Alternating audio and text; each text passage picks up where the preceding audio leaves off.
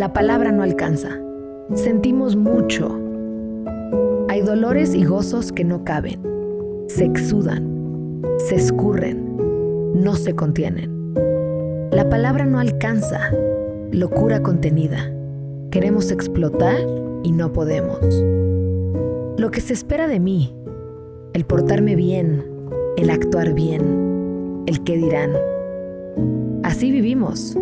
Sellamos, tapamos, contenemos. Los ríos se convierten en lagos artificiales, agua estancada sin fluir. ¿Cómo nos hace falta vivir vulnerables para fluir ligeros? Ver con compasión, ser amables.